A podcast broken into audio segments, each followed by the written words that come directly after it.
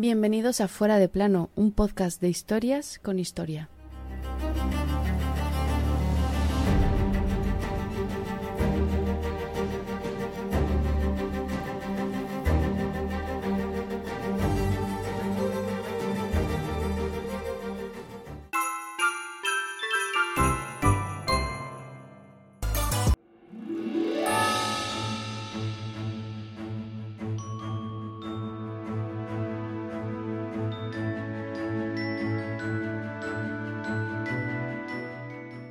¿Por qué se celebra la Navidad el 25 de diciembre? ¿Cuándo nació Jesús? ¿Dónde nació? ¿Qué hizo durante sus primeros 30 años de vida? ¿Se casó? Muchos interrogantes históricos. Insistimos en lo de siempre, solo hablamos de historia. Y hoy os contamos lo que la historia sabe de la Navidad y de su gran protagonista, Jesús de Nazaret.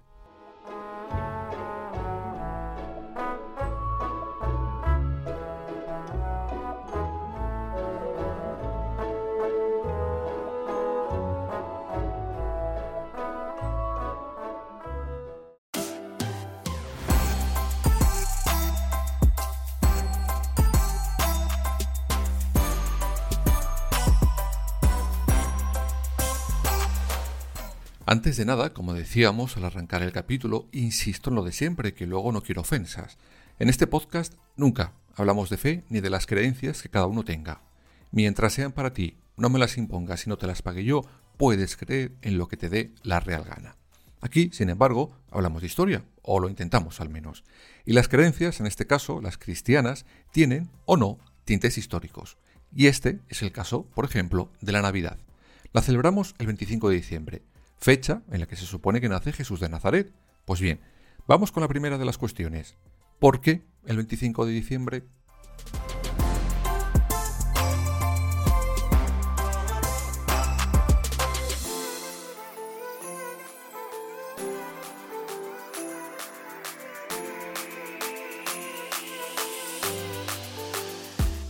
Como ya hemos comentado eh, con anterioridad, la religión, sea la que sea, tiene cierto gustito a recoger fechas que ya eran significativas en el calendario de la religión anterior y colocar en la misma fecha una suya. Este es el caso, por supuesto, de la Navidad, de ese 25 de diciembre. Si recordáis, hace justo un año, en la primera temporada, cuando desmontamos el mito de la matanza de los santos inocentes, os comentamos que la Iglesia, en un momento dado, empieza a recoger festividades paganas romanas y las adapta a sus milagros, a sus cultos o a lo que la venía bien. Ese es el caso del día de Navidad, que su origen se llamó Saturnalia.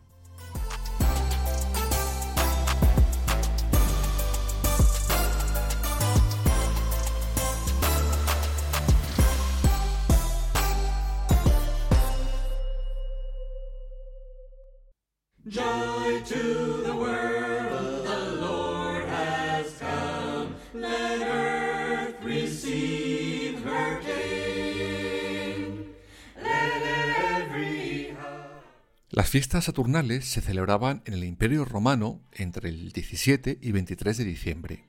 ¿Y qué festejaban? Pues tenía que ver evidentemente con el dios Saturno, de ahí su nombre, el dios de la agricultura y la cosecha. Se celebraban en esa fecha coincidiendo con el solsticio de invierno, cuando los días son más cortos y las noches más largas. Las labores del campo finalizaban en esa época y tanto los campesinos como los esclavos podían aplazar sus labores. Durante estas fiestas, que duraban alrededor de una semana, los esclavos gozaban, digamos así, de ciertos permisos. Podían vestir la ropa de sus señores o eran atendidos por estos sin recibir castigo alguno. Por su parte, los romanos aprovechaban esta semana de vacaciones para ir a ver a familiares lejanos, a sus amigos, y compartían con ellos grandes comilonas y se intercambiaban regalos. Y sí, insisto, aunque esto os suene a todos, os sigo hablando de las fiestas saturnales de los romanos.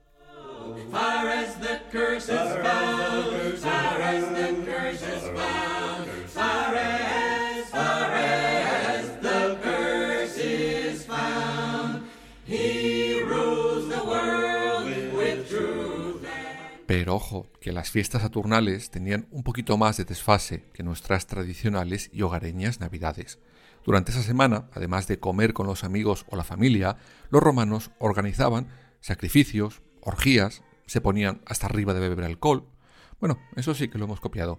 Vamos, que les pones a un cuñado y encuéntrame tú la diferencia entre ambas festividades.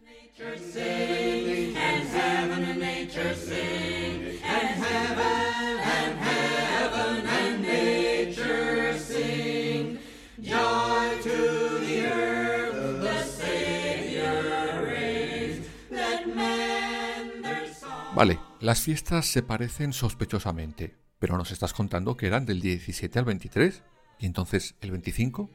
Pues bien, los romanos tenían otra fiesta más, la Natalis Solis Invicti. Esta fiesta celebraba el nacimiento de Apolo. Julio César fue quien introdujo en su calendario, en el año 45 antes de nuestra era, el 25 de diciembre como esa festividad. Muy bien, ya tenemos el día 25 festivo celebrando un nacimiento, pero ¿cómo llega la Iglesia a poner el nacimiento de Jesús de Nazaret el mismo día que los romanos pusieron el de Apolo?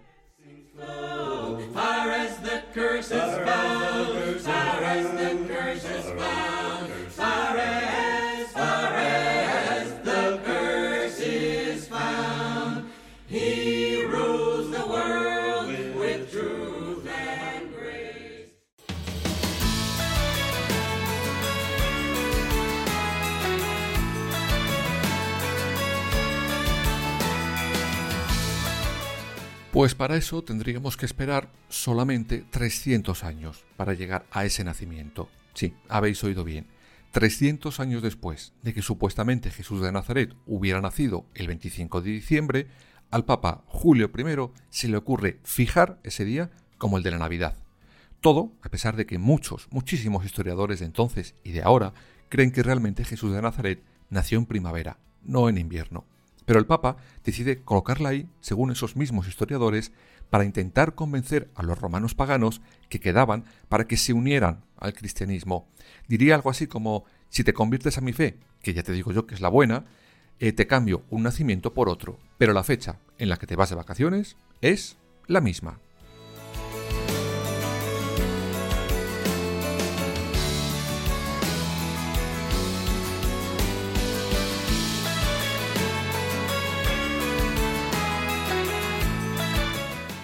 Esto, como os he dicho, era básicamente una estrategia para extender el cristianismo por todo el imperio, ni más ni menos. El año 440, el Papa León Magno establece la conmemoración de la Natividad, y un siglo después, en el 529, el emperador Justiniano declara la Natividad como fiesta oficial del imperio. Pero entonces, desde ese año 1 hasta el 300 y algo, ¿no se celebraba nada? Pues no, de hecho, durante los primeros siglos los cristianos lo que celebraban no eran los nacimientos, sino la muerte de los personajes importantes de su fe. De ahí que muchos pongan en duda el tema de la Navidad y el nacimiento de Cristo.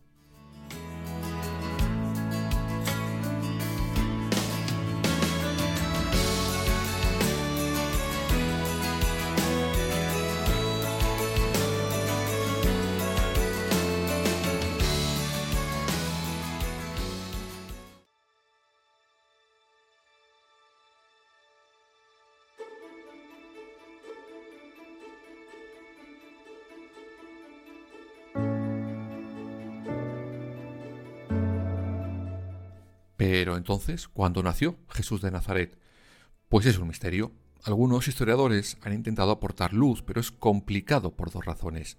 Hay dos hechos en la Biblia que se supone nos deberían de dar el dato exacto del nacimiento de Cristo. Uno, la presencia del rey Herodes. El otro, un censo realizado bajo el emperador Augusto que habría que situar en el año 6 o 7 de nuestra era. Pero entonces nos encontramos con el gran problema. Herodes murió en el año 4 antes de nuestra era, así que ambos datos no pueden darnos la verdad del nacimiento. Me explico. Si Herodes muere cuatro años antes de nacer Jesús, pero a la vez la Biblia nos da como dato el censo del emperador que se hace en el año 6 o 7 ya de nuestra era, lo mires como lo mires, las cuentas no cuadran. Además, como sabréis, los evangelios se escriben mucho después de la muerte de Jesús de Nazaret y se basan en fuentes anteriores, en lo que unos han dicho, que otros han dicho, que otros han dicho, que otros dijeron. El caso es que muchos historiadores fechan realmente el nacimiento en el año 5 o 6 de nuestra era. Pero, ¿por qué entonces establece mal la fecha del nacimiento? Pues por lo que os he dicho antes, porque en su momento el nacimiento no importaba.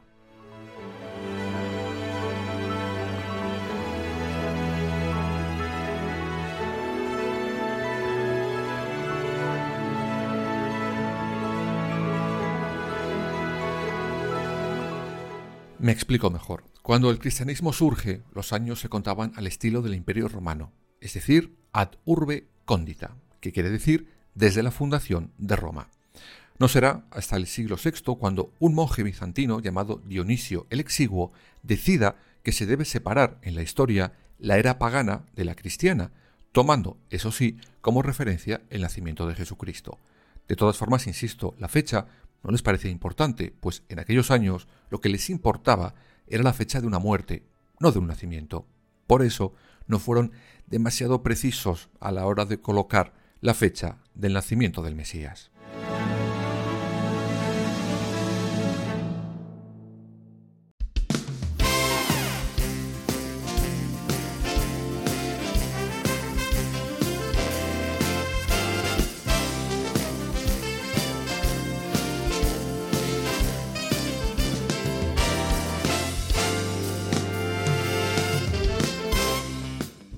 Venga, vale, no tenemos claro qué año nació Jesús, pero sí dónde lo hizo, ¿no? Bueno, pues no, tampoco. Si no recordamos mal, todos tenemos en la memoria la historia del nacimiento en Belén, el peregrinaje de sus padres, las posadas que no le dejaban entrar a la familia, el pajar, la mula, el buey, todas esas cosas. Pues bien, en la propia Biblia tampoco se aclaran del lugar exacto donde nació Jesús. Hay dos opciones, la ya mencionada Jesús o Nazaret.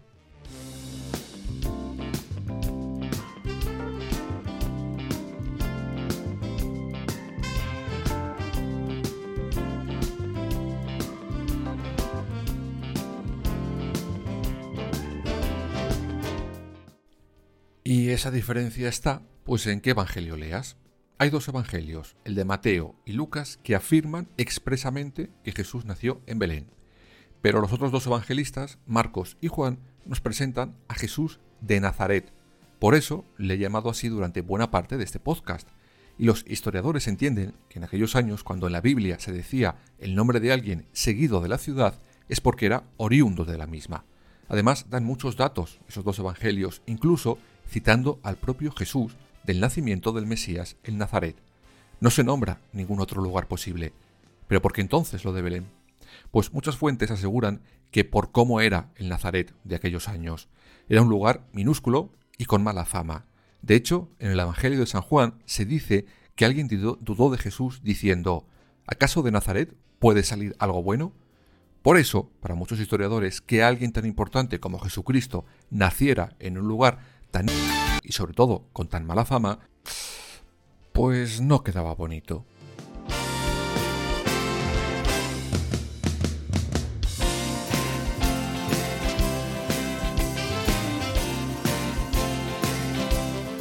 Bueno, ya había otra cosa más, sobre todo también porque con decir que el nacimiento del Mesías había sido en Belén, dejaban clara la idea de que Jesús era el esperado por el pueblo de Israel, pues les habían hecho la promesa de que Dios no dejaría que el trono de Israel lo ocupara alguien que no fuera descendiente del rey David, y el rey David procedía de Belén. Daban eso, cerraríamos el círculo.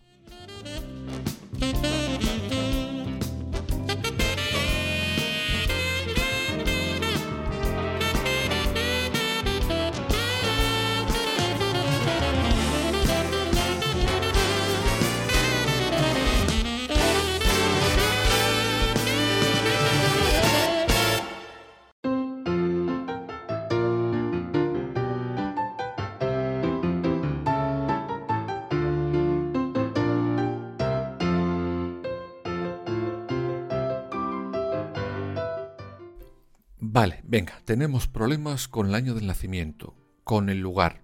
Pero, ¿qué hizo Jesús durante su vida hasta los 30 años? Bueno, pues siento deciros que tenemos ahí otro gran problema. Los evangelios relatan el nacimiento, independientemente del lugar. El viaje a Egipto para librarse de la furia de Herodes, a pesar de que éste murió cuatro años antes de nacer el Mesías. Pero da igual. Luego, unas ligeras referencias de un viaje por la Pascua de Jesús, María y José a Jerusalén cuando éste tenía 12 años. Y después de eso, nada, de nada, de nada, hasta los 30. Algunos historiadores suponen que se estuvo formando como cualquier otro muchacho de la época. Algunos le sitúan viajando sin parar, desde Gran Bretaña, el Tíbet, Roma o incluso la India.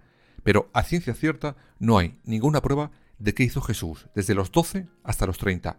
Ninguna mención, nada. No en vano, a ese periodo de tiempo se le conoce años perdidos.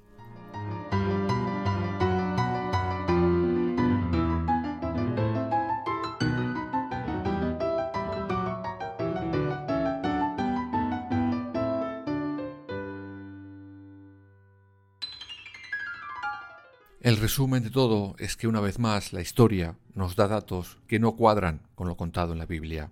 Ahora, en cada uno, está creer los datos de la historia o no. Las creencias, insistimos, son de cada uno. Sean las que sean las tuyas, como siempre, feliz Navidad o feliz Saturnalia.